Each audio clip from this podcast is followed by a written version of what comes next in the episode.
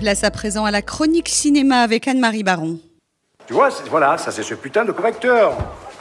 En plus, je trouve pas les ponctuations. Je me retrouve avec des, trucs débiles là, ces ronds jaunes qui, tirent la langue, avec des lunettes de soleil. Les smileys, ça Ouais, voilà, les, ça là. Bonjour Anne-Marie Baron. Bonjour Laurence. on vient d'entendre la voix de Jean-Pierre Bacry, hein, Jean-Pierre Bacry, pardon, cet immense comédien qui vient de nous quitter, Anne-Marie. On est tous tristes. Comment ne pas lui rendre hommage? Avec sa silhouette dégingandée et ses sourcils froncés d'éternel râleur, Jean-Pierre Bacry avait le don de souligner les travers et de dénoncer les injustices de notre société. Il savait jouer avec les mots, user de son sourire narquois comme de son phrasé caustique mordant qui laissait affleurer une vraie tendresse. Avec Agnès Jaoui, il a formé un couple qui partageait amour, humour et complicité, créant, réalisant et interprétant des scénarios qui ont donné le meilleur du cinéma français, comme Un air de famille ou Le goût des autres, pour n'en citer que deux.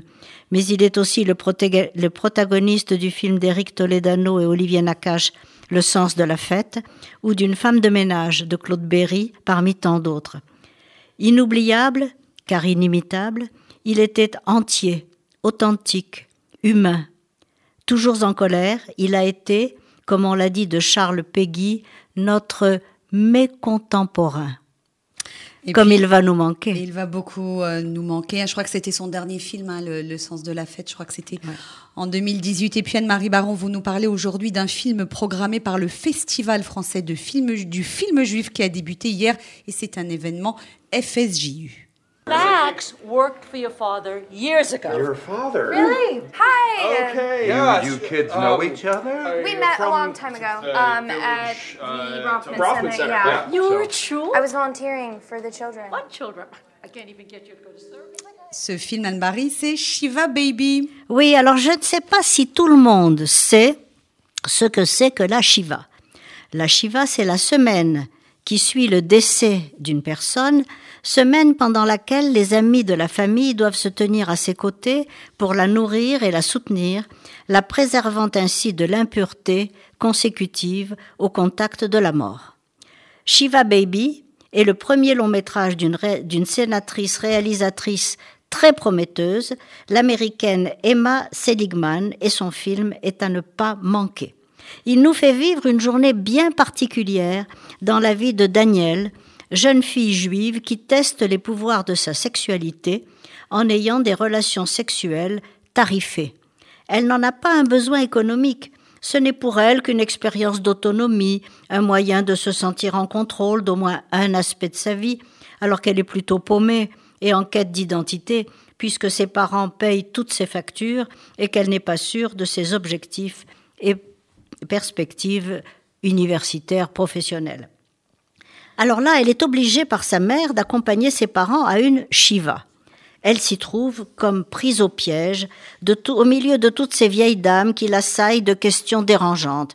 Mange-t-elle assez? A-t-elle un copain? Quelles études fait-elle? Tout ce qu'une jeune fille n'a pas envie d'entendre. L'angoisse de Daniel augmente à vue d'œil. La partition d'Ariel Marx, guitare staccato et notes de piano aigu, augmente ce, sentiment insupportable de claustrophobie créé par l'unité de lieu et de temps et nous fait vivre l'inconfort et l'anxiété de Daniel, son impuissance, son humiliation. Emma Seligman a elle-même grandi dans une communauté juive soudée. Elle parvient donc à rendre à la fois la spécificité de cette communauté et de ce rite très particulier, et le mélange d'affection et de rejet qu'elle lui inspire. Cette comédie satirique conserve à dessein certains clichés et stéréotypes en gardant une distance et un sens de l'humour exceptionnel. Cette histoire a d'abord été racontée en court métrage en 2018. Elle méritait vraiment le long métrage, ce qui lui a valu sa sélection au Festival du cinéma juif et au Festival international de Toronto, où elle a fait grande impression, puis au Festival de Deauville, où elle a obtenu cinq nominations. Nous savons tous que malgré l'amour que nous lui portons, la famille peut être pesante, voire effrayante. Emma Seligman rend magnifiquement la profonde universalité de cette notion. Ne manquez pas Shiva Baby au Festival français du cinéma juif.